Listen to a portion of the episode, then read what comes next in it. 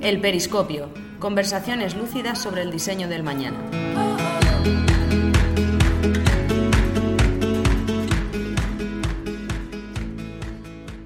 Etnia Barcelona es una marca de gafas que se define en cuatro términos, color, arte, calidad y ética. Su origen se remonta en 2001, cuando Xavier, miembro de la tercera generación de una familia fabricante de gafas, crea una nueva marca que actualmente es mucho más que esto. En el episodio de hoy, Paul charla con Aitana Modolé, fundadora de la Fundación Etnia Barcelona, que nos descubre todo lo que hay detrás de esta marca que se ha convertido en un auténtico proyecto de triple impacto.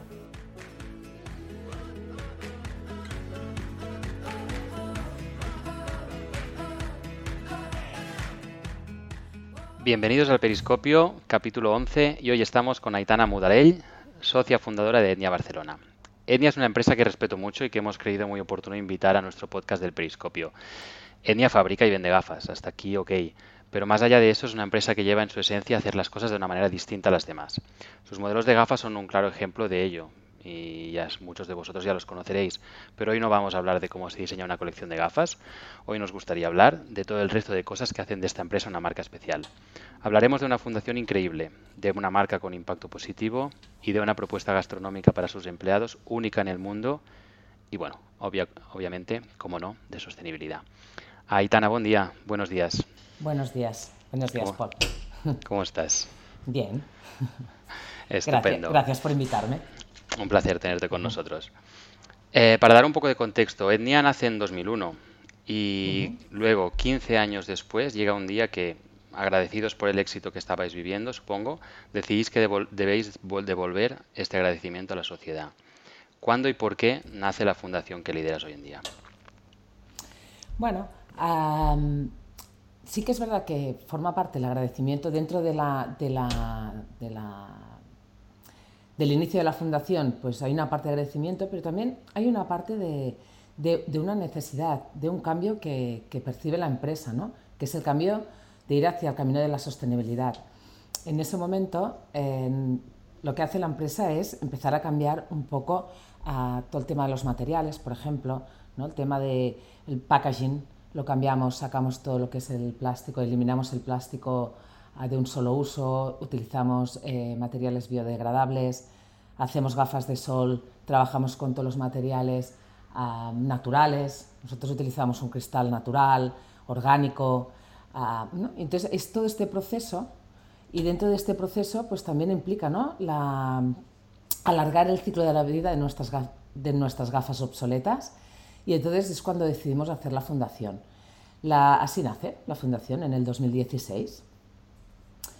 ¿Y con qué propósito? Bueno, mm, nosotros lo que queremos es contribuir en la mejora de la salud visual, ¿no? en, todas las, en todas aquellas personas que no tengan acceso.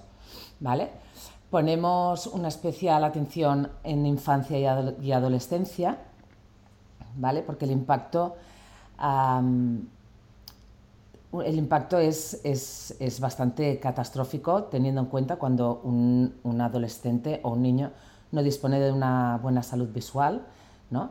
que queremos pues, evitar los abandonos escolares, ah, queremos evitar pues, que nuestros niños pues, tengan una autoestima baja o cualquier otro problema ¿no? que, que, supone que puedes tener cuando no tienes una, una correcta salud visual.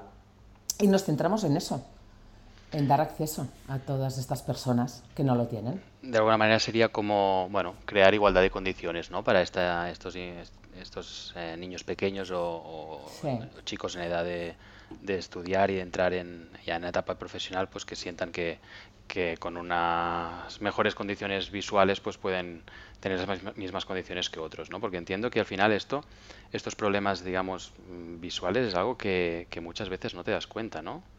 O los padres mismos no, no detectan que, que a lo mejor el niño tiene este problema. Ah, en muchos casos esto ah, exactamente es lo que ocurre porque, mm, mira, un niño debería hacerse la primera revisión oftalmológica a los dos años. Luego, de dos a ocho años, cada año debería de ir al oftalmólogo, porque tienes, en ese momento tienes que ir al oftalmólogo. Luego, si tienes un problema de visión, te derivan al, al em, optometrista. pero deberías de hacer durante cada año, de los 2 a los 8 años, cada año, anualmente una revisión. Ah, ¿Qué pasa? Que nosotros desde la fundación, por ejemplo, vemos día a día niños con 12, 13, 14 años que nunca jamás han ido a visitarse. Entonces, claro, hay muchos problemas visuales que ya los han asumido. Por lo tanto, no, lo detectan. Este, este, problema no lo detectan porque ya han nacido y han vivido y, conviven con él. Entonces es cuando aquí entran los problemas estos, ¿no? Es que, claro, el niño no lee bien, es que el niño, con todo el respeto, es tonto, o el niño no te mira a los ojos, o la, bueno, ¿no? esta, esta problemática. Y, es por esto, por, los problemas visuales, ¿no? Por la falta de, Es que ahora que decías esto, esto te lleva, o sea, no solo problemas de aprendizaje, sino, como tú decías, problemas de integración y problemas también de autoestima, ¿no? Sí, totalmente. Porque al final se sienten desplazados porque no, no tienen bueno, la misma capacidad de, de, relacionarse con el mundo o de percibir y claro, es, es, dramático y de hecho los padres es que nadie nos dice que deberíamos tener estas mm. pautas de control con nuestros hijos o, o nuestros familiares. Solo, te, solo vas a, ¿no? al, oftalmólogo si ves algo como muy evidente. Algo... Si detectas alguna cosa, sí. No, y luego el caso, de, el caso es que estos niños, nosotros durante estos años les hemos puesto gafas y luego han seguido bien los estudios. Ah, o sea, es una pasada el cambio. Y son unas gafas. ¿Me explico? Que claro, tampoco es que digas, ostras, ¿no? Sí que es cierto que para, muchas familias supone un, esfuerzo enorme o incluso a veces, ¿no? Que, que, no, no, puedan ¿no? tener este acceso, pero bueno, no, no es una operación, no es una cosa, sino son unas gafas. Entonces, bueno, es, vale la pena, ¿no? De, de poder de, de, hacer esto. Sí, sí. Porque la vida le cambia muchísimo. Claro, y es, lo que tú dices, ¿eh? con una intervención tan sencilla, con algo tan mm. sencillo como unas gafas, el impacto que puede tener, ¿no? Me estabas contando al principio que el propósito con el que nace la fundación es, bueno, por un lado alargar la, vida útil de los productos o las gafas que diseñáis y luego pues cuidar la, salud visual, ¿no? Esto, cuando dices alargar la vida es porque en la fundación todos los productos y gafas que utilizáis son em, excedentes de stocks, de campañas que hacéis, productos que ya se han fabricado y nos ¿Cómo funciona? Sí, sí, en principio nosotros trabajamos con... Todos son gafas eh, sin... O sea, son nuevas, no, no se han utilizado para nada, pero son gafas que han quedado pues, fuera de colección. Es verdad que es un sector que entra como dentro de la... No únicamente, ¿no? Es, entra dentro de la moda, entonces, claro, vas haciendo colecciones a, a menudo. O sea, tienes bastantes lanzamientos durante el año, entonces llega un momento que, claro, la producción a veces, pues bueno, no aciertas, lógicamente, y te quedan excedentes de gafas. Entonces nosotros siempre trabajamos con las gafas que tenemos dentro de la empresa, pues tenemos unos protocolos, pues desde la fundación se trabaja pues desde el año X, por decir. Entonces trabajamos con las gafas que, que, nos deja diríamos. Claro. Antes de entrar en detalle de qué proyectos concretos hay dentro de la fundación, eh, que luego te pregunto, mm, me gustaría saber cómo, cómo se estructura una fundación y a nivel interno, si es eh, tú y hay algo de equipo, hay relación con otras entidades, organizaciones, eh, público-privadas, un poco entender este organigrama. Bueno, yo creo que cada uno hace su fundación, ¿no? O sea, yo, por ejemplo, soy súper partidaria de trabajar con otras entidades y, bueno, Creo que trabajar en red es súper positivo porque el impacto es enorme. Ah, luego nosotros dentro de nuestra organización, yo soy la directora y, trabajo con otra, con otra persona que se llama Ana y gestionamos todo, toda la fundación, todos los proyectos los gestionamos ella y yo. Entonces, nosotros tenemos, tenemos dividido a la fundación, no dividido, sino tenemos dos proyectos que los, los llamamos uno que es el local y el otro internacional. Ana se dedica más al local y yo al internacional. Y en ambos proyectos tenemos socios. Y aquí entra, por ejemplo, el internacional es público-privado, porque nosotros tenemos un partenariado con cinco ayuntamientos, donde financian con dinero. Y luego en el proyecto local tenemos socios que eh, nos financian pues, con material, material y conocimiento, diríamos. ¿vale? Que ahora sí que es más adelante te explico los proyectos. Pero, así no, funciona, pero bueno, es lo que te digo, al final cada uno tiene su, su manera de gestionar. O sea, nosotros, por ejemplo, también, de alguna manera, es Enia Barcelona la que financia 100% la fundación, ¿no? Luego tenemos esta parte de este proyecto ah, que también está cofinanciado por, por los ayuntamientos, pero, pero es como nosotros no estamos abiertos tal vez a, todo el tema de las donaciones, como hay otras entidades, o sea, yo, nosotros cada uno funciona, nosotros funcionamos de esta manera. ¿Y este ecosistema de colaboradores, o sea, se hace camino andando y se van encontrando? O, o sea, ¿cuán difícil es encontrar estos partners que tú decías clave, ¿no? De, crees mucho en este, este ecosistema, esta colaboración en red. ¿Cómo funciona para encontrarlos, quiero decir, ¿eh? llegar a acuerdos, consensos y, definir pues visiones compartidas, porque al final, ¿no? si son colaboradores del, proyecto, tienen que tener una, visión alineada con, con, el que, con la que tienes tú, vaya. Ah, Sí, a ver, nosotros, por ejemplo, a ver, no es fácil, yo creo que también se va haciendo eh, ¿no? en el camino e incluso, pues también los proyectos. Tú empiezas y escribes un proyecto y piensas en un proyecto. Cuando tú lo ejecutas, luego, pues a veces, ¿no?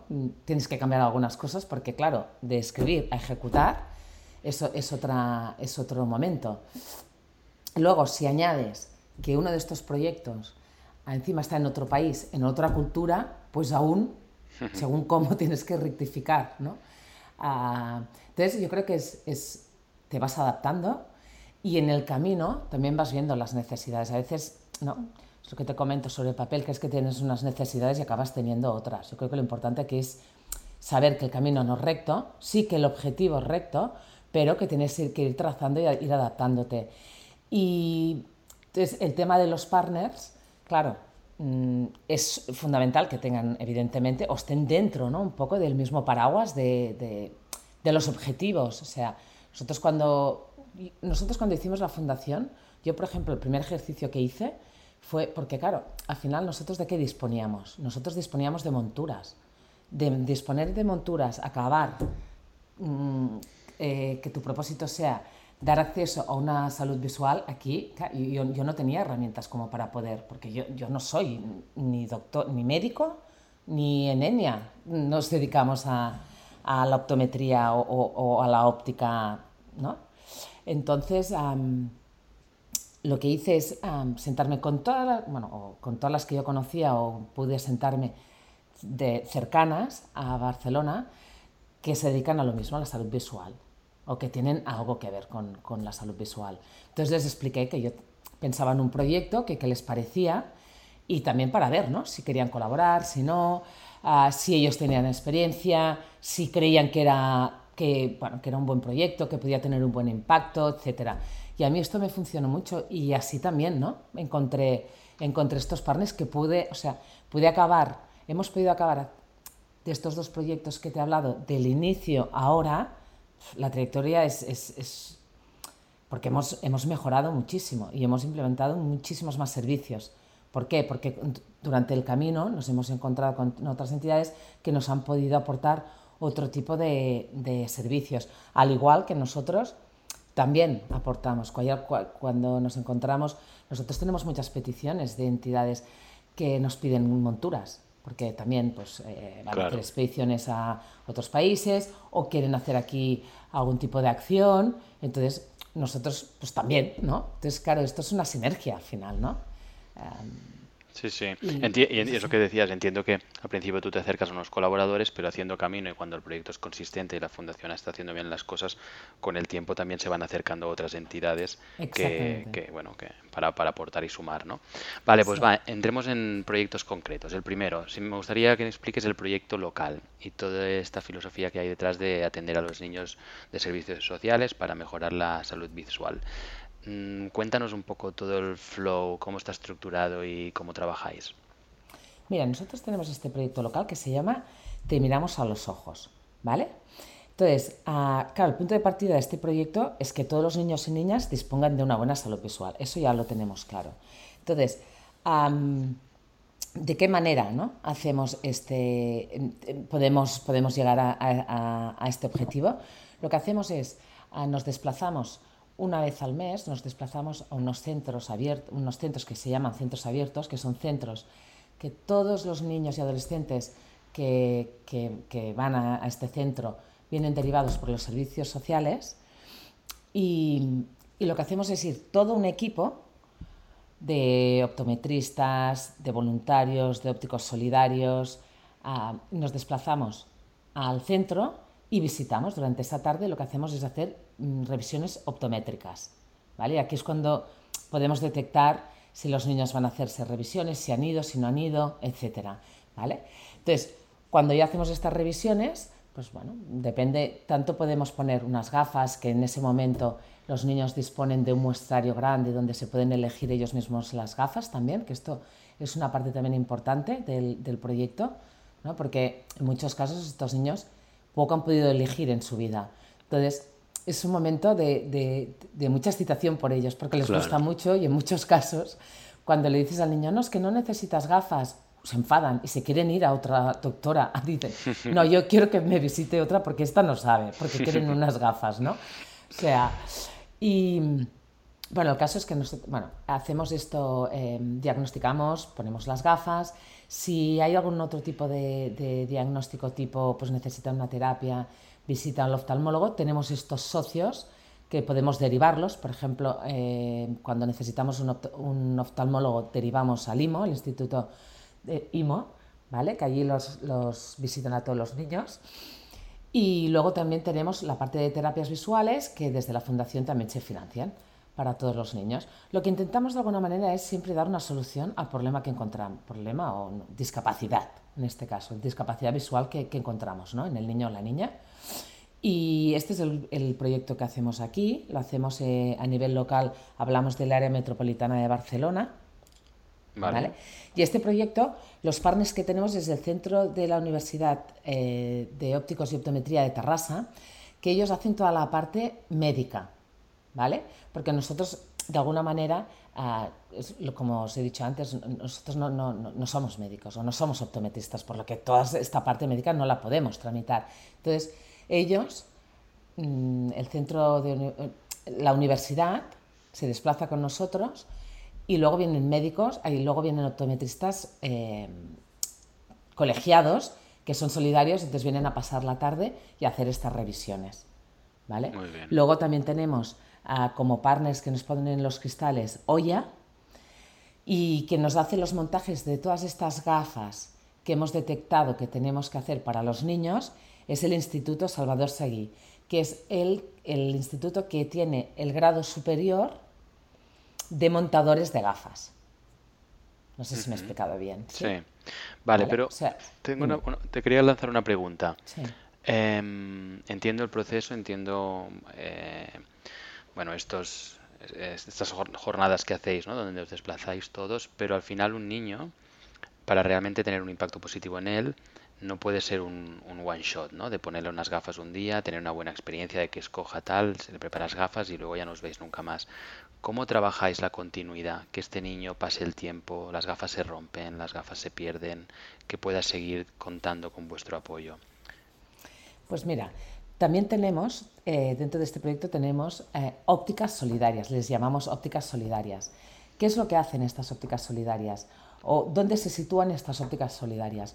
Nosotros cuando nos movemos a un centro abierto, porque hay por toda Cataluña, municipios, barrios, etcétera, si por ejemplo nos desplazamos al barrio de la Sagrada Familia, lo que hacemos es buscar ópticas alrededor del centro que quieran colaborar.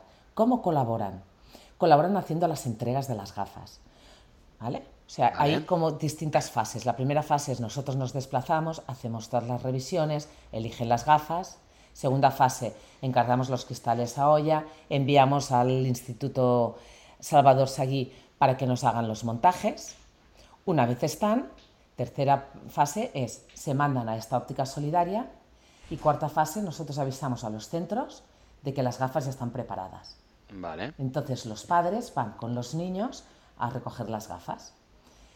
¿Qué, se genera eh, con esta cuarta fase? Que las familias vayan a, las ópticas, que si algún día se les rompe la gafa, ellos ya tienen un punto de referencia, tienen un referente donde volver, ¿vale? Porque nosotros centros nos repetimos, porque hay muchísimos.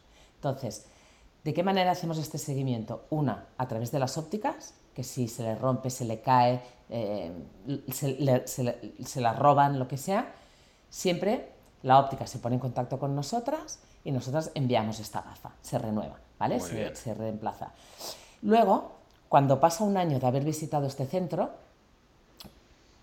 hacemos otro ejercicio que es la fase del seguimiento, ¿vale? Que le llamamos los seguimientos. Nos ponemos en contacto con, con el centro abierto, entonces decimos, mira, el año pasado visitamos todos estos niños, estos niños necesitaban gafas, pueden disponer, tenemos una óptica en Barcelona especializada, bueno, que la tenemos únicamente para hacer los seguimientos. Entonces, lo que hacemos es que estas, estas familias vayan, se desplacen a esta óptica y si tienen necesidad de cambiar las gafas, allí pueden disponer otra vez de unas gafas gratuitas con los cristales nuevos, con la nueva, con la nueva eh, eh, sí, em, entiendo. graduación, que, necesitan, ¿vale? Otra cosa importante dentro, de, esta cuarta fase, diríamos, es que una primera fase nosotros vamos y nos desplazamos al centro y nos encontramos pues, con muchos niños que con 11, 12 y 13 años jamás se han revisado. Entonces, ¿qué hacemos? Pues de alguna manera los centramos dentro de este circuito, ¿no? porque a los padres se les explica, este viernes vendrá la Fundación Endia Barcelona, va a hacer... Em, va a hacer este, vienen a hacer pues esta, esta acción, revisión ocular, etcétera, etcétera, y los padres firman conforme están de acuerdo y que van a asistir sus hijos. Entonces, de alguna manera ya estas familias las estamos entrando dentro de, de, ¿no? de, que, ostras, hay que revisar la visión, etcétera. Este, cuando vamos a la fase 4, que es los seguimientos, aquí nosotros, como no volvemos al centro, pedimos a las familias que si quieren hacer la revisión otra vez a los niños y quieren disponer de unas gafas nuevas que pueden acceder perfectamente, que disponemos de una óptica, son ellos los que tienen que ir a hacerse la revisión, que en la seguridad social, que todo el mundo tiene acceso, se pueden hacer. ¿Vale? Entonces es una manera también de, sensibilizar, porque también es muy importante la parte de sensibilización dentro de la población, porque es lo que tú me has dicho al inicio de la, de la conversación. Nadie nos explica, ¿no? Que a los dos años tenemos que llevar al niño. A lo mejor la pediatra sí que te explica como no te lo explica. Entonces, si tú no detectas un problema, pues tiras. Hasta que a lo mejor llegan los 7, 8 años que dices, ostras, pues, ah, pues tal vez sí que porque te lo dice una madre o te lo dice quien sea, o porque dices, bueno, pues tal vez sí que toca ahora, ¿no? Porque no caes que a lo mejor tan pequeños no, no tienen la necesidad. Sí, sí, totalmente. este es el proceso del proyecto local. Muy bien. Eh, para terminar con este proyecto, el límite de franja de edad donde, en, el que, en el que ponéis un poco listón y termináis este acompañamiento, ¿dónde lo situáis? ¿Es mayoría de mm. edad o son dos años o tres que hacéis este acompañamiento? Nosotros el acompañamiento lo hacemos siempre. Lo que pasa que estos centros abiertos tienen una edad también. hay centros abiertos que están hasta secundaria. Hay, bueno, solamente primaria, por ejemplo. Hay centros que también tienen a proyectos que no, no solamente son para niños en edades escolares, sino proyectos de reinserción de niños que han dejado los estudios y que vuelven. Entonces, es depende del centro, pues la, la, edad, ¿no? Pero normalmente son en edades escolares. Entonces, llega un momento que estos niños ya salen ¿no? del centro, pero entonces ellos entran, si ellos están dentro, siguen viviendo esta situación de vulnerabilidad, pues tienen los, servicios sociales para contactar con nosotros. Entiendo. ¿Vale? Eh, ¿Hablamos del segundo proyecto? Sí, mira, entonces tenemos un segundo proyecto que nosotros le llamamos el proyecto internacional, que este es el que te comentaba, ¿no? que es un proyecto partenariado con, cinco ayuntamientos. El líder es el ayuntamiento de, de Viladecans. Y, y, este, y este proyecto eh, sigue siendo pues lo mismo, ¿no? dar acceso una vez más a, la población, pero este es a través de, de negocios, ¿vale? Es un proyecto que le llamamos las ópticas solidarias. Entonces, ¿qué hacemos en, este proyecto? Bueno, mm, hacemos, estamos haciendo una red de ópticas solidarias, en este caso estamos en el país de Senegal, ¿vale? Estamos en África, en Senegal, y, y entonces toca o sea, en, en, este proyecto trabajamos distintos aspectos. Uno es, evidentemente, dar acceso a unas gafas de calidad a través de estas eh, ópticas eh, solidarias. Dos, estas ópticas solidarias, o sea, el acceso, les damos acceso, ¿por qué? Porque tienen un precio accesible para la comunidad. Y tres, también trabajamos al tema de la formación, ¿vale? ¿Por qué? ¿Qué pasa, no? O sea, mm, ¿qué nos encontramos? Que actualmente una de cada siete personas en el mundo no tiene acceso a, a un cuidado a la vista, ya sea por fallo, por no tener acceso a un centro médico, no tener acceso a una óptica o por razones económicas, ¿vale? Entonces, cuando nosotros nos desplazamos a África, culturalmente es muy distinto. Nosotros estuvimos tres años yendo a escuelas, allí ponerse una gafa mm, es difícil, ¿no? De decirle a un niño, pues mira, ahora pues hemos detectado que te tienes que poner una gafa porque tienes una miopía de 7, 8, 10 dioptrías, con lo cual no ves nada, pero cuesta mucho. Tanto cuesta para la familia como para el niño, ¿vale? De que entiendan de que tiene que usar gafas. Entonces, ah, después de estos tres años que tuvimos toda esta experiencia, pues y, viendo también ¿no? la problemática del poco acceso que hay de los profesionales, sobre todo en zonas eh, rurales, o del poco acceso que hay a, una, a, poder comprarse unas gafas, porque pocas ópticas hay y las que hay son precios europeos, por lo cual la, gente no, no, se compra las gafas, aunque las necesite, es un lujo. Entonces, bueno, pues decidimos que en lugar de hacer, porque al final venía a ser como un te miramos a los ojos en África, en lugar de ir y hacer esta, este trabajo que el impacto era muy pequeño, diríamos, ah, decidimos hacerlo a través de estas ópticas solidarias. Entonces, estas ópticas solidarias, aparte de dar este acceso, las están gestionadas por mujeres, ¿vale? Porque también ¿no? con los años vividos en, en, en, Senegal, en África, pues también ves, ¿no?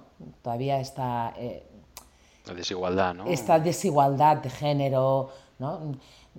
Que pues las mujeres, las niñas son las últimas que, que, van al médico, siempre son las últimas en todo. Entonces, bueno, nos pusimos en contacto con distintas entidades. Entonces, bueno, un requisito de este proyecto es que cualquier óptica solidaria es gestión que nosotros mm, hacemos, montamos, está gestionada por una entidad de mujeres. ¿Vale? O sea que vosotros, vosotros ayudáis a fundar estas ópticas eh, con la garantía de que el, el, personal que lo lidera o que trabaja ahí es personal femenino, ¿no? Buscando este empoderamiento femenino y los formáis o las formáis para que puedan hacer el trabajo en un futuro de una manera autónoma, ¿no? Sí. Incluso. Exacto. Nosotros el primer, pues lo mismo, va por fases. Una primera fase es nos encontramos con la entidad, la plataforma o asociación de mujeres, encontramos un, un espacio, evidentemente, ¿no? Tenemos cosas en común, porque siempre, o sea, los objetivos, la misión, todas estas cosas tienes que tener en común, si no, no tiene ningún, ninguna, bueno, no funciona. ¿Vale? Entonces, em, encontramos este espacio, lo remodelamos, mientras estamos haciendo esta óptica que estamos transformando, pues tal vez era un almacén o lo que fuera, la estamos transformando en, en una óptica, en una tienda, ah, hacemos la formación, buscamos, bueno, ellas, no es que nosotros busquemos, siempre se trabaja desde, desde ellas, ¿no? porque es lo que te he comentado antes, o sea, la cultura es muy distinta. Yo desde aquí puedo hacer papel cuál es mi ideal de una óptica solidaria, pero cuando tú te trasladas y lo ejecutas donde se tiene que ejecutar, las costumbres son diferentes, la cultura, bueno, todo es distinto, entonces tienes que ir adaptándote, ¿no? Entonces una de las cosas ah, que creo que, que, que, que, te llevan al éxito también es escuchar, no llegar a implementar tú, sino escuchar cómo funcionan, cómo lo harían, cómo quieren hacerlo, etcétera, ¿no? Y entonces, partiendo de, esta, de este punto, de esta base, son ellas las que presentan el equipo, em, ¿no? las que deciden cómo se va a organizar y entonces nosotros lo que hacemos es financiar estas eh, formaciones, exactamente, las formaciones, si requieren eh, viajes, seguimiento, todo lo que requiere ¿no? esta formación, pues a nosotras les apoyamos en todos los aspectos, evidentemente, ¿no? porque a veces sí que es verdad que es un trabajo común, no es que ellas, pues a veces ellas también, oye, pues cómo lo haríais vosotras, cómo lo hacéis allí o cómo tal, etcétera y hacemos pues un, un proyecto ¿no? entre, entre las dos entidades y, y, bueno, sí, básicamente esto. Muy bien, es, es, un proyecto brutal. Bueno, por un lado a mí me, me, gusta mucho que has encontrado la manera con estos dos proyectos ¿no? de conjugar el local con el global. Este segundo me, me impresionó la primera vez que me lo contaste, pero te quería preguntar porque sí que me chocó de inicio y ahora te iba a preguntar. ¿Habéis logrado que desde el gobierno de Senegal pues haya su, su, parte de contribución con recursos o apoyo? Porque la primera vez que hablamos de este tema me llamó la atención que este proyecto lo lideras o colideras con eh, municipios de aquí Cataluña, ¿no? Entonces, ¿por qué esos ayuntamientos? O sea, ¿qué sentido tenía que, participaran ayuntamientos de aquí? ¿Y qué apoyo tienes por la parte pública en, Senegal? Mira, desde aquí, los municipios que participan y que son socios en el proyecto es por una razón. Y volvemos otra vez, ¿no? El trabajo está en red. Ah, porque ellos, estos municipios, tienen otros proyectos en el terreno que a lo mejor no tienen nada que ver. Bueno, a lo mejor no, ninguno de estos municipios tenían el proyecto, o sea, que, que, que, que trabajan la salud visual. Tienen otros proyectos, pero están en, en, en esa región, están en el sur de, del Senegal. Entonces, claro, como municipio les interesaba también, ¿no? Mm, porque al final, bueno, mm, das cobertura ¿no? a, la, A, tu comunidad. No es tu comunidad directa, pero sí que es. Entonces, claro, aquí, pues lo que te comento, en este trabajo en red, o sea, nosotros a través del Fons Catalá uh, tuvimos la oportunidad de poder reunir a los ayuntamientos cuando decidimos que, que íbamos a trabajar lo que es el sur de, del Senegal. ¿Qué ayuntamientos tienen proyectos allí? Podemos hacer una mesa, una reunión y, y presentar nuestro proyecto. Entonces aquí pues es cuando encontramos esta, Muy bien. estos socios. ¿vale? Entonces, por parte del, del, del de Senegal, sí. del gobierno de Senegal, es más complicado. La verdad es que no hemos podido hasta Me, imaginaba ¿eh? que dirías esto, es mucho más complicado. Cuéntame. Sí, sí, que es cierto que hay una parte muy importante que es fundamental en este proyecto de las ópticas solidarias, que es Claro, nosotros, ah, cuando nosotros enviamos gafas, las monturas, para que ellas las puedan vender, porque al final es lo que te he dicho, o sea, al final es un negocio que, que lo gestionan ellas. Nosotros damos todas las herramientas, pero ellas lo gestionan, o sea, si venden las ganancias, todo lo gestionan ellas. La fundación no se queda absolutamente cero, ¿vale? Con e, este, llevamos, por ejemplo, la primera óptica tres años haciendo un acompañamiento a nivel económico y evidentemente de proyecto, pero ¿no? pues, em, pagando los sueldos, todo esto, porque se han estado preparando y ahora desde enero ellas son 100% autónomas y está funcionando, es una óptica que está funcionando muchísimo porque vendemos más de 700 gafas al año, que hay muchas tal vez que aquí ni la, que no se venden, ¿no? O sea que la verdad es que este ha sido muy bien aceptado. Eh, em, pero entonces una parte importante de este proyecto es que eh, nos tienen que exonerar cuando, porque hay aranceles, tú tienes que pagar unos impuestos. Entonces, resulta, ¿no? cuando tú envías ¿no? a otros países, pues en general en todos los países del mundo, tú tienes que pagar unos impuestos, aranceles, etc. En este caso, lo que es un material, por ejemplo, optométrico, no pagas aranceles, pero si tú envías monturas, pagas unos aranceles y bastante altos. Esta es la normativa que tiene este país, ¿vale? El Senegal. Entonces, claro, es una debilidad muy grande en este proyecto. Entonces, ah, nosotros llevamos años trabajando con el ayuntamiento de Ziguinchor, que es como, digamos, la capital del sur de, de Casamance, de Senegal, para que nos den esta exoneración, porque es importantísima, porque si no, no, no, es insostenible el proyecto. Pues si tenemos que enviar y tienen que pagar los aranceles, no va a funcionar nunca. ¿Sin éxito por ahora? De momento, poco éxito. Sí que está sobre la mesa, encima de la mesa, pero claro, es que todo es muy lento. Es lento, entonces, bueno, no, va a tener éxito seguro, no tengo ninguna duda, pero hay que tener paciencia también. ¿no? Son velocidades distintas, ¿no? Velocidades absolutamente distintas y hay que aprenderlas. Hay que aprenderlas, hay que asumirlas y hay que respetarlas. Entonces, está, está ahí encima, que no paramos, no paramos, que saben que estamos, saben que estamos, que lo vamos a conseguir, lo vamos a conseguir. Porque ellos ya lo saben, han venido, eh, han formado parte también de la inauguración, etcétera, pero es lento. ¿no? Entonces, bueno, y ahora también estamos trabajando dentro de este proyecto que es ¿no? que queremos lanzar también un título universitario, ¿vale? De optometría, porque no existe allí esta profesión. Allí hay oftalmólogos. Entonces, también pues, trabajamos mucho la formación en los profesionales de la zona, del país, para que también tengan ¿no? una buena base, un buen nivel, que no únicamente la comunidad pueda tener acceso a unas gafas de calidad, sino también ¿no? un diagnóstico de calidad. Claro, talento profesional, sí, sí. Y entonces, bueno, que esto también estamos trabajando, también es lento, pero bueno, también... Eh, poco a poco. Con, poco a poco, exacto. Sin pausa, pero, sí. Estupendo. Eh, Aitana, para terminar esta parte, me gustaría preguntarte cuál es, cuál es tu visión de futuro de la Fundación.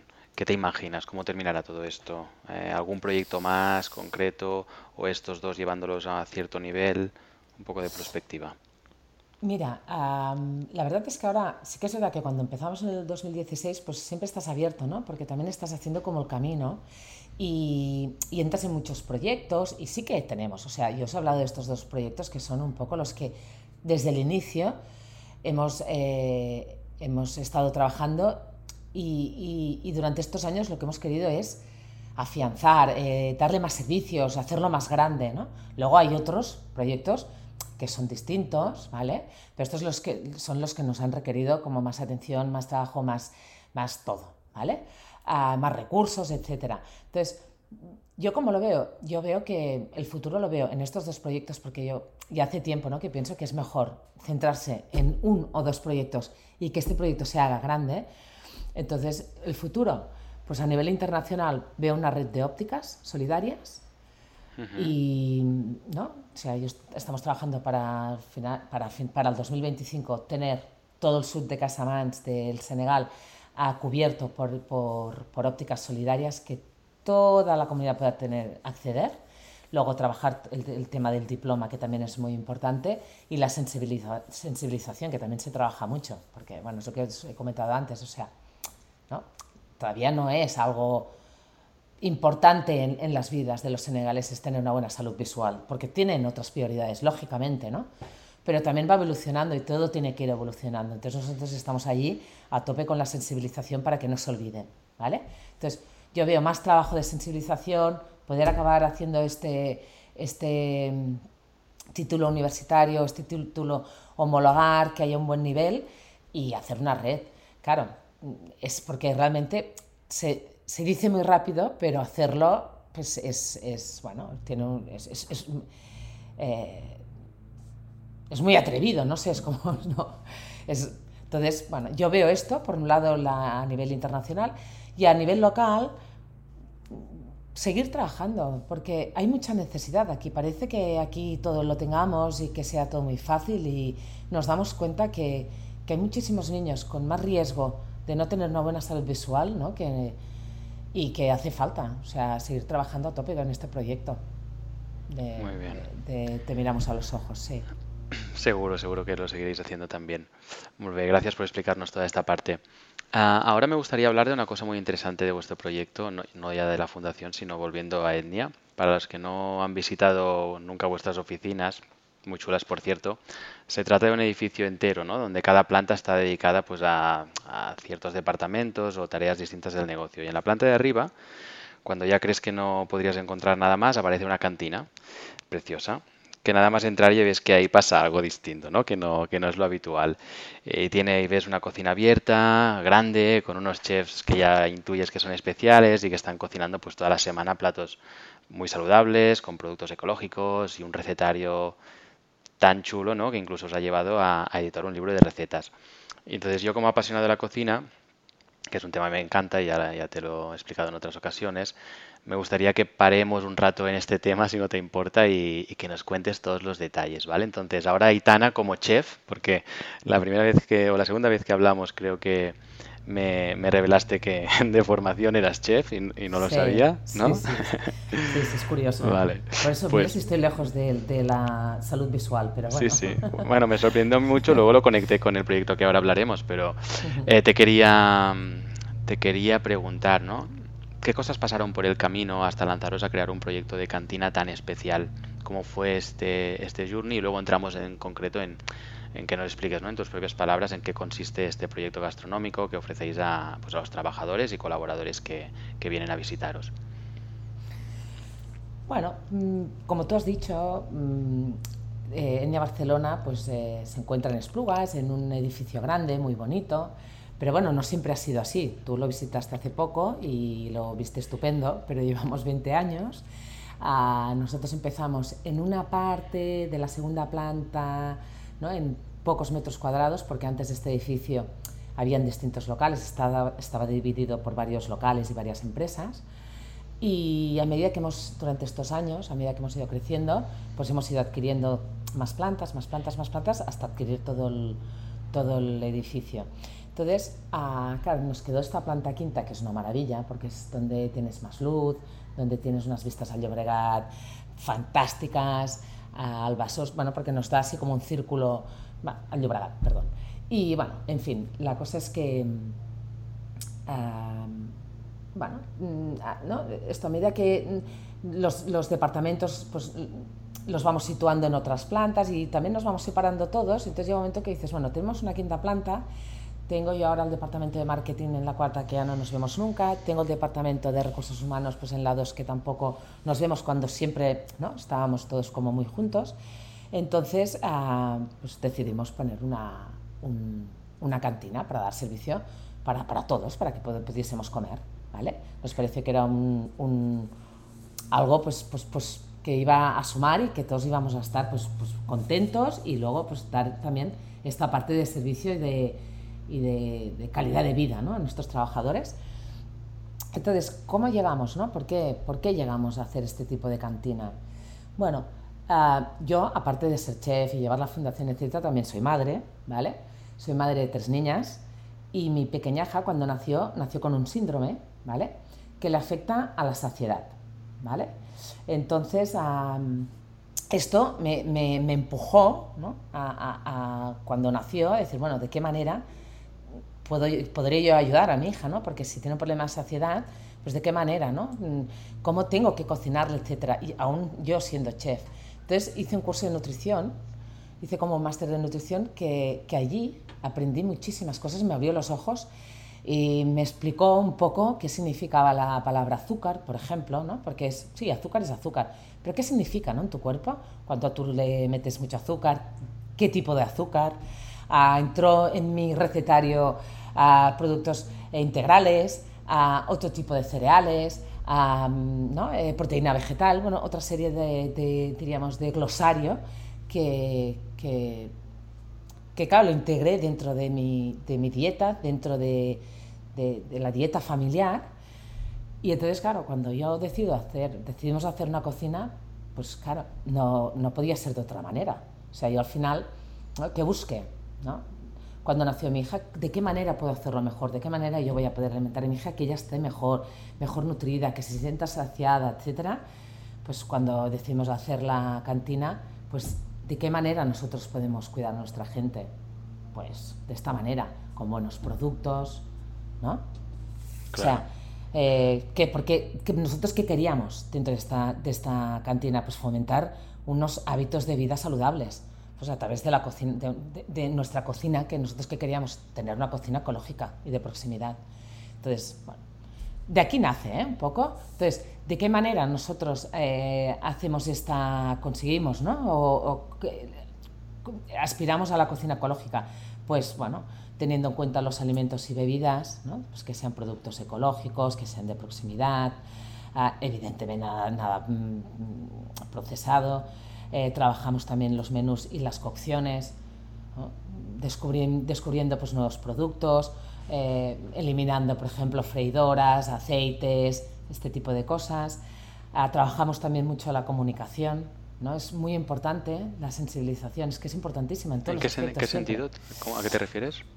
Pues por ejemplo, nosotros cuando trabajamos, nosotros trabajamos la temporada, ¿no? Porque nosotros compramos productos de temporada, ecológicos, etcétera. Entonces, cuando toca fresas, es la época de las fresas, pues o, ¿vale? o el boniato, pues hay, eh, eh, pues hay muchos platos y los menús se basan mucho en el boniato. Y es verdad que a veces ¿no? tenemos que tener esta parte de creatividad porque, claro, hay épocas, hay temporadas que los productos son un poco más escasos y más aburridos, ¿no? en invierno, que si la col, el moniato, la patata, bueno, de ahí, entonces cuando proyectamos, proyectamos, ¿no? Es, es, la época del moniato, pues proyectamos en, en, la cocina, que tenemos una tele enorme, pues proyectamos qué nutrientes tiene el moniato, por qué lo estamos comiendo ahora, ¿no? cuál es la época, de qué manera pues, se cultiva, eh, qué, pues, qué, te aporta, eh, qué platos puedes hacer. Entonces, bueno, es una manera de que, de que la gente también aprenda, ¿no? Y que sepa, ostras,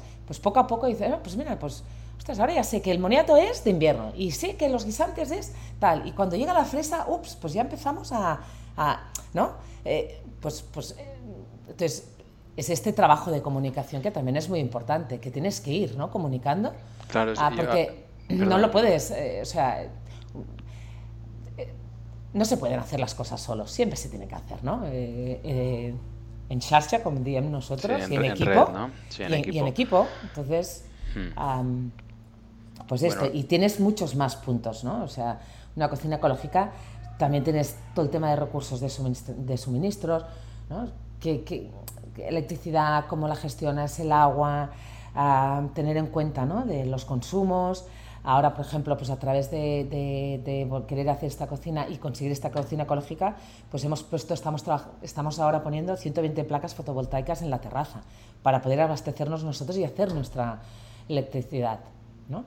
Entonces, ah, y luego también pues tener en cuenta ¿no? todos los, productos, que, productos a nivel de, de materiales, ¿no? los materiales que utilizamos, pues productos de limpieza, pues hay que tener en cuenta también qué productos son, porque al final, hoy en día es verdad que te tienes que mirar muchos todos los productos. Porque, Mucha letra pequeña, ¿eh?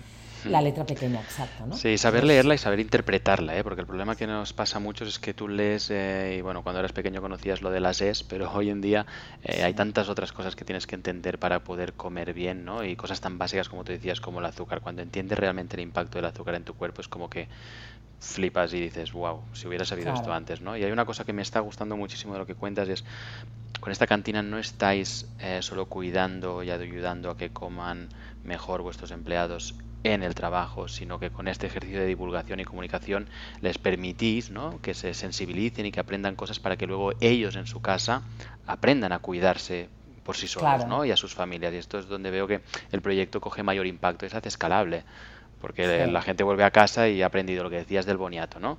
Pues ya sabe qué implica, cómo se puede cocinar un buen boniato, qué, qué, aportación nutricional le va a suponer, en qué momento del año comprarlo. Esto es muy chulo porque trasciende puertas hacia afuera de lo que es etnia. Sí, sí, bueno, y luego también tantos productos que no, cuando nosotros empezamos, claro, me venían, oye, Aitana, pero ¿qué es esto? Tradúceme aquí. No podéis poner los menús así, ¿por qué? Porque no entendemos. ¿Qué es una...?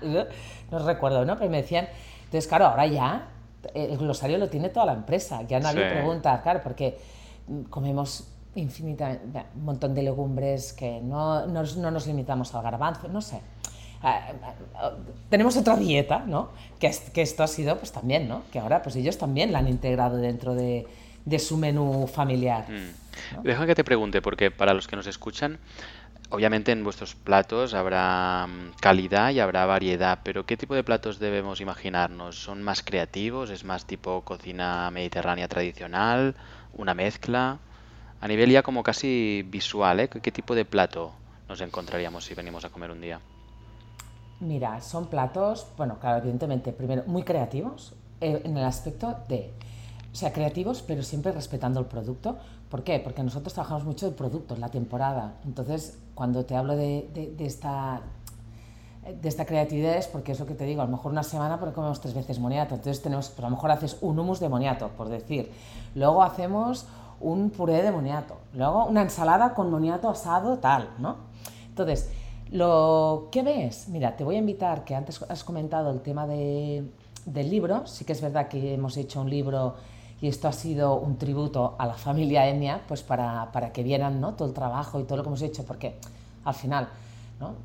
todos estos cambios y llegar a ser una cocina ecológica ha sido un esfuerzo, un esfuerzo por parte de toda, toda la empresa, de toda la gente que forma parte de la empresa, de toda la familia.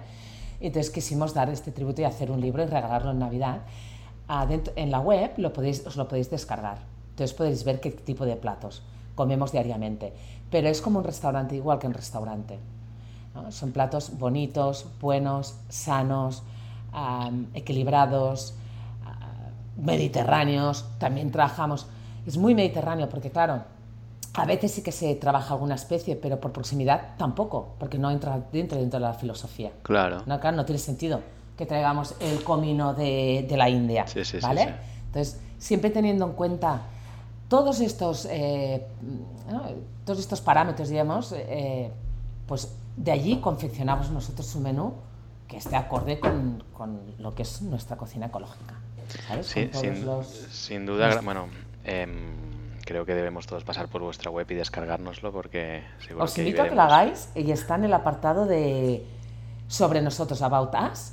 Allí lo podréis descargar. Veréis que hay una parte que pone sostenibilidad. Si clicáis allí, que también explica un poco ¿no? todo este camino, este proceso hacia la sostenibilidad por- desde, desde ENIA. Y allí veréis, eh, os podéis descargar el libro, que es precioso. Pues sí, yo vi algunas páginas y me, y me flipo, ¿eh? así que gracias por hacerlo accesible al resto de, de gente que no, que no forma parte de Etnia. Eh, por cierto, me has hecho entrar mucha hambre con, con esto que estabas explicando ahora. ¿eh? Eh, y luego una cosa que ya me, me voló la cabeza, por colmo una, obtenéis una certificación suiza muy exigente con una valoración única en el mundo. Eh, Sí. Por favor, explícanos eso, cómo, cómo ha sido el proceso de certificación, si lo valoran los empleados y, y realmente en, en qué consiste, qué os valoraron. Pues mira,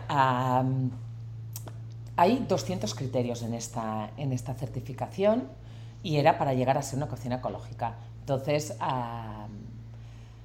bueno, pues eso, ¿no? Que decimos, bueno, pues ¿qué hacemos? Pues vamos a hacer una, una cocina para nosotros. Y vuelvo al inicio. Cuando Maya nació, pues, ¿qué quería lo mejor para ella? Bueno, pues. Al final, Etnia somos una familia. Pues, ¿qué queremos? Pues lo mejor. Pues, ¿cómo lo vamos a hacer? Pues así. Pues vamos a comer, vamos a comer bien. Vamos a- estamos además, somos afortunados porque estamos en una zona que tenemos acceso a las verduras, etcétera. O sea, también es una oportunidad, ¿no? Porque a veces también quieres hacerlo y es que tienes tantas dificultades que cuesta muchísimo. Entonces, bueno, también hay que aprovechar y hay que, hay que, que- que agradecer, ¿no? Entonces, am, decidimos sacarnos esta certificación y está basada en 200 criterios, que es los que os comentaba, ¿no? También, pues es tener en cuenta eh, los residuos, bueno, estos 200 criterios que engloban todas estas temáticas de alimentos, productos, el tema de los suministros, el tema de, de- de los Residuos. am, ¿vale? Entonces, claro, me preguntas, ¿no? ¿Cómo ha sido? Pues eh, el, el proceso ha sido maravilloso. ¿Por qué? Porque hemos aprendido muchísimo. Hemos aprendido muchísimo, ¿no? Porque tú, ¿no? tal vez si si tienes en cuenta el, el producto, ¿no? Tú cuando vas a comprar a lo mejor tienes en cuenta el producto, pero no, no, no tienes en cuenta de, bueno, ¿de qué manera podemos hacer el circuito para que en lugar de cada día pidamos verdura y fruta, pues no, que pidamos un día a la semana. ¿Por qué? Porque así nos ahorramos de qué? Pues que el impacto del carbono, etcétera, etcétera, ¿no? Sea más positivo, tenga menos, ¿no? O sea, Claro. sea un impacto mejor haciendo un circuito con teniendo en cuenta estos criterios. Entonces, claro, estos criterios nos han dado un conocimiento brutal. Nos ha ayudado a poder hacer circuitos limpios, tranquilos, bien, con respeto, etcétera. Entonces, por una parte ha sido un aprendizaje eh, brutal, ¿no? Y, y que se lo valoran los trabajadores, hombre, lo valoran muchísimo, porque ellos han, ellos han formado parte de este proceso. Sin ellos no lo hubiésemos conseguido. Porque dentro de este proceso, pues mira, te voy a contar un par de anécdotas que ellos, ah, o sea, que sin ellos, pues hoy en día nos- no tendríamos el nivel de certificación que somos únicos en el mundo, no, no lo hubiésemos conseguido sin ellos, ¿no? Entonces, eh, a medida que íbamos haciendo, porque hemos estado un año trabajando para, o sea, un año trabajando estos 200 criterios para que viniese el auditor y nos certificara, ¿no? Entonces, uno de ellos era el tema de, de- del, pa- del papel, ¿no? O sea, papel, plástico, todas estas cosas, ¿no? Entonces nosotros cuando empezamos en la, en la, la cantina, pues, pues teníamos pues la cafetera, sí que es verdad que hicimos un cambio, ¿no? De, en lugar de tener cápsulas, pues empezamos ya a comprar eh, café orgánico, mm, lo máximo proximidad, que es un problema tema del café, porque al final siempre vienen de países pues lejanos, pero bueno, tener en cuenta esto y que sea de granel, etcétera, ¿no? Entonces, el primer cambio, bueno, teníamos los vasitos de cartón, lo típico, ¿no? Que en muchas empresas hay, a car- el vasito de cartón, que si las cucharitas de cartón, etcétera, pues dijimos, bueno, pues esto es lo primero que tenemos que retirar. Pum, entonces pasamos un comunicado, chicos, a partir de ahora fuimos a comprar tazas de cristal, a partir de ahora ya no vamos a tener ¿no? Pa- eh, vasos de estos, vamos a tener la- cristal, por favor que cada uno, que se limpie, etcétera, ¿no? Esta parte de, también de, responsabilidad por, por, cada uno. Entonces, uh, este fue el primer paso, súper aceptado, azúcar también, tal, infusiones, pues en lugar de las bolsitas, pues tener hierbas aromáticas frescas, que te las puedas hacer. Luego llegó otro criterio que era, bueno, en lugar de tener servilletas de papel, tener servilletas de tela. Dices, ¡buah! Esto, que yo me lo miraba de lejos y pensaba, ¿Qué costará, eh? Claro, ¿cómo vamos a hacer esto? Pues mira, pues un día pues, escribimos un, comunicado y dijimos, chicos, es jueves, el lunes ya no va a haber más, eh, ya no va a haber más servilletas de papel, os tenéis que tener una servilleta de tela de casa. Os pedimos que lo hagáis. ¿Por qué? Porque mira, el impacto va a ser este, este, este, este. Y el lunes lo cambiamos y no jamás hemos tenido más servilletas de papel de un solo uso. sí que tenemos alguna, si bien algún invitado, siempre alguna, pero nadie. Entonces, son cosas son, eh, que sin, sin, sin, ¿no? sin las ganas, sin... Sin la implicación. sin la implicación de todos ellos, no lo hubiésemos conseguido. Entonces, pues, Y que esto tengo más ejemplos. ¿eh? O sea, nosotros, eh, residuos, nosotros generamos al día, pues no más de, de dos kilos de residuos en el comedor y vienen casi 100 personas a comer. Entonces, claro, ¿cómo consigues esto? Pues a través de la plataforma, de nuestra intranet, hicimos esta, esta, este apartado de la cuina donde les pedimos a cada uno de ellos que nos digan que se apunten a comer, en qué turno van a comer, qué es lo que van a comer. Entonces, esto, que, esto claro, nos ayuda a que nosotros cocinemos, que compremos y cocinemos lo necesario.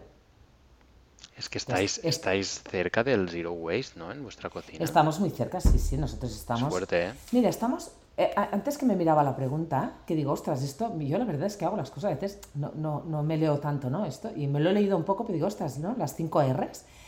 Y, y nos falta la última, que es la ROT, pero que también es. Dentro de la certificación también te pone, ¿no? Eh, que, ¿Cuáles son tus objetivos? ¿Qué objetivos tienes? Entonces, uno de los objetivos que aquí entro dentro del Zero Waste que es la quinta R, que es el, la ROD, ¿no? es la descomposición natural. a nosotros estamos trabajando también para, porque, bueno, pues para el 2024, veremos si lo podemos, lo podemos conseguir, eh, allí estamos, queremos tener un huerto, el huerto en Nia Barcelona, ¿vale? Donde esta descomposición natural podremos hacerla con nuestros residuos, ¿vale? Porque nosotros ahora actualmente trabajamos pues, con plantas de reciclaje que tienen que venir, que también esto implica tener eh, packaging, una serie de, elementos, ¿no? Pues que nos los ahorraremos, ¿vale? Y, estamos trabajando también para esto, ¿no? Para que el poco residuo que tengamos lo podamos poner en nuestro huerto, para que podamos tener un suministro de verduras ah, autosuficiente para nosotros y para que la, la, gente de la empresa, los trabajadores puedan también acceder a tener sus cestas, etcétera. Esta, esta, es la, última R que me quedaba aquí un poco desfasada, porque luego, ¿no? por ejemplo, ¿no? la primera que pone rechazar, nosotros, por ejemplo, dentro de este círculo de, proveedores, pues no únicamente, ¿no? decir, ostras, vamos a, simplificar y vamos a ver, a, aprovechar los viajes y los deliveries. Pues cuando nosotros, por ejemplo, un día a la semana comemos pescado y un día a la semana comemos carne. Claro, cuando vienen pues los packagings, por ejemplo, el pescado no nos dejan eh, el packaging de plástico, nos dan el pescado, se llevan, ¿no? Trabaja, ¿no? Todas estas cosas, pues que también, ¿no? Asuman. Y en todo lo que podemos, eh, sí, en, todo, en todos los detalles que podemos aportar y sumar, pues sí, estamos, porque también tenemos el conocimiento, ¿eh? Hemos aprendido con la certificación, hemos aprendido, ¿no? A tener en cuenta todas estas cosas. Bueno, supongo que aprendes a dónde poner la lupa, ¿no? Dónde poner el ojo, en qué cosas hay que esmerarse o trabajarlas para mejorar. ¿Qué es lo que tiene impacto? Entonces, aprendes a, qué tiene impacto. Esto, pues vamos a focalizar aquí. ¿no? ¿Qué tiene tal? ¿no? Pues y luego, qué cosas están en tus manos porque hay cosas que luego quedan fuera de alcance. Pero bueno, luego también sí que es verdad que en toda la cadena de suministro, el qué proveedores escoges, qué tipo de certificaciones tienen ellos, de cultura, ¿no? de filosofía en torno a la sostenibilidad, qué tipo de mm, vehículos ¿no? de logística utilizan, pues no también en la cadena de proveedores eh, generar mucho impacto según cómo los escojas. ¿no? Y, sí, sí. Aitana, para ligarlo un poco, ligar cantina con marca etnia, ¿eh? te quería preguntar cómo conectas eh, esto con los valores y atributos de la marca etnia. ¿Dónde está el punto de conexión? Bueno, yo creo que así haciendo un poco de reflexión, ¿no? Porque al pasarme las preguntas digo, ostras, pues es una, es una pregunta también bonita, ¿no? Porque, claro, valores de etnia, que no hemos hablado de etnia porque no era el día de etnia, y yo, la verdad, que ya te he comentado, pues bueno, yo no soy tampoco la persona, ¿no? Para hablar de etnia, tal vez tendría que venir David y hablaros él, que es quien la ha fundado y el que sabe absolutamente todo. nosotros siempre nos hemos basado en, en, tenemos cuatro pilares, que es el color, es el arte, es la calidad y es la ética, ¿vale? Entonces, en esto, pues, pues hemos ido trabajando y tal vez, pues, ¿no? Hemos conseguido, pues, ¿no? Que los diseños, pues, tengan ah, esta parte especial o hacer que la gafa sea especial, pues, pues a través, pues, que le hemos dado este arte, ¿no? Luego le hemos dado esta calidad, este confort también, color, o sea, una de las cosas que puedes destacar de Enya es el color. Ahora, el color ya es, está más visto, prácticamente, ¿no? todas, las, todas las marcas de gafas, los fabricantes ponen color, pero hace 20 años había muy poquitas. Entonces, en eso, ¿no? De alguna manera, Enia destacó en ese momento y, ayudó a, que fuera un crecimiento así acelerado. Entonces, yo, yo, yo que linko, ¿no? O yo que veo, em, eh, que veo, ¿no? En, tanto en la, en la fundación como en, en, la cantina, en la cuina, pues no estos cuatro atributos, ¿no? estos cuatro pilares que tenemos, los veo reflejados en la cocina. ¿no? O sea, tenemos arte que es... tú entras y si os descargáis el libro lo vais a ver porque vais a ver, hay fotos del espacio, entras y tú ya ves que esto no es una cantina, es una cantina, hay, hay ¿no? tú has estado, que, que, la decoración, todo, ¿no? O sea, te sitúa en, en un espacio pues distinto, donde te sientes distinto, te sientes único. ¿no? O esto es lo que nosotros hemos tratado. ¿no? Luego tenemos la calidad, pues la calidad en, los productos que elegimos, el cuidado que tenemos, el cuidado que tenemos en los proveedores. Luego destacamos el color. Cuando veas los platos, pues el mimo que hay, ¿no? Siempre el plato está pensado, es como pensamos de que, es, que estamos en un restaurante cinco estrellas, por decir, ¿no? O sea, la, la, presentación, todo esto lo tenemos muy en cuenta, ¿no? La delicadeza, cómo le va a llegar la persona, ¿no? Que lo recibe, pues, ostras, pues que lo reciba, pues que le haga ilusión, que le cambie la cara, que haya ese mimo, ¿no? Entonces, este mimo, pues lo ves en el color, lo ves también en la calidad, en la ética, ¿no? Es el respeto hacia la comida, hacia la persona, hacia, hacia el entorno. Entonces, yo lo veo muy linkado, yo veo muy linkado lo que son los atributos de marca con los valores también de la cuina. Está, estoy muy de acuerdo. ¿eh? Y además, ah, bueno, coherencia, y consistencia, ¿no? que es lo más importante para las marcas de hoy en día. O sea que realmente sí, sí, conecta estos los puntos. Em, para ir cerrando, escuchándote hoy y todo lo que ibas diciendo, ¿eh? me quedo con, con una conclusión o un, un poco un resumen. ¿no? Por un lado, obviamente el diseño es creatividad, ¿no? Pero también, bueno, de alguna manera es creación, cocción incluso, ¿no? Por otro lado, la cocina es creatividad y es lo que me apasiona de este sector, pero también va de compartir y de cuidar a los que están a nuestro alrededor, ¿no? Y por último, la fundación, que también nos habrá exigido creatividad, pero que en esencia pues es esta caridad, agradecimiento y compromiso, ¿no? Con lo cual me doy cuenta que hemos hablado de temas aparentemente inconexos, pero que al pensarlo no están tan alejados, ¿no? Y este diseñar, este cuidar, este cocinar liga muy bien, es una receta que funciona y que creo que estáis em, llevando muy bien y espero que otros os podamos os puedan seguir eh, con esta misma filosofía y te quería quizá terminar preguntándote ¿no? ¿qué más Aitana? ¿Qué, qué más podemos esperar de Etnia Barcelona en el futuro? Ay, no sé sorpresa. Somos una caja de sorpresas, la verdad. Sí, sí. Hombre, desde Enya Barcelona a el, objetivo, ¿no? la, ilusión es, ser, la mejor gafa, ser la mejor marca de gafas del mundo. Y esto es lo que David siempre tiene presente y, siempre se trabaja para esto. Y para llegar allí, pues, pues tener en cuenta ¿no? todas estas cosas y respetar y disfrutar Entonces, ¿qué viene? Bueno, vienen cosas, pero ya lo iréis viendo, porque son secretos de sumario, tampoco os lo puedo contar. Muy bien, muy bien. Eh, Aitana, un gustazo haber hablado contigo. Muchas gracias por participar en el Periscopio. Em, gracias a vosotros. Nos descargaremos vuestro libro y, y, lo usaremos seguro en nuestras casas. Muchas gracias por participar. Muy bien. Gracias, Paul. Muchas gracias a todos.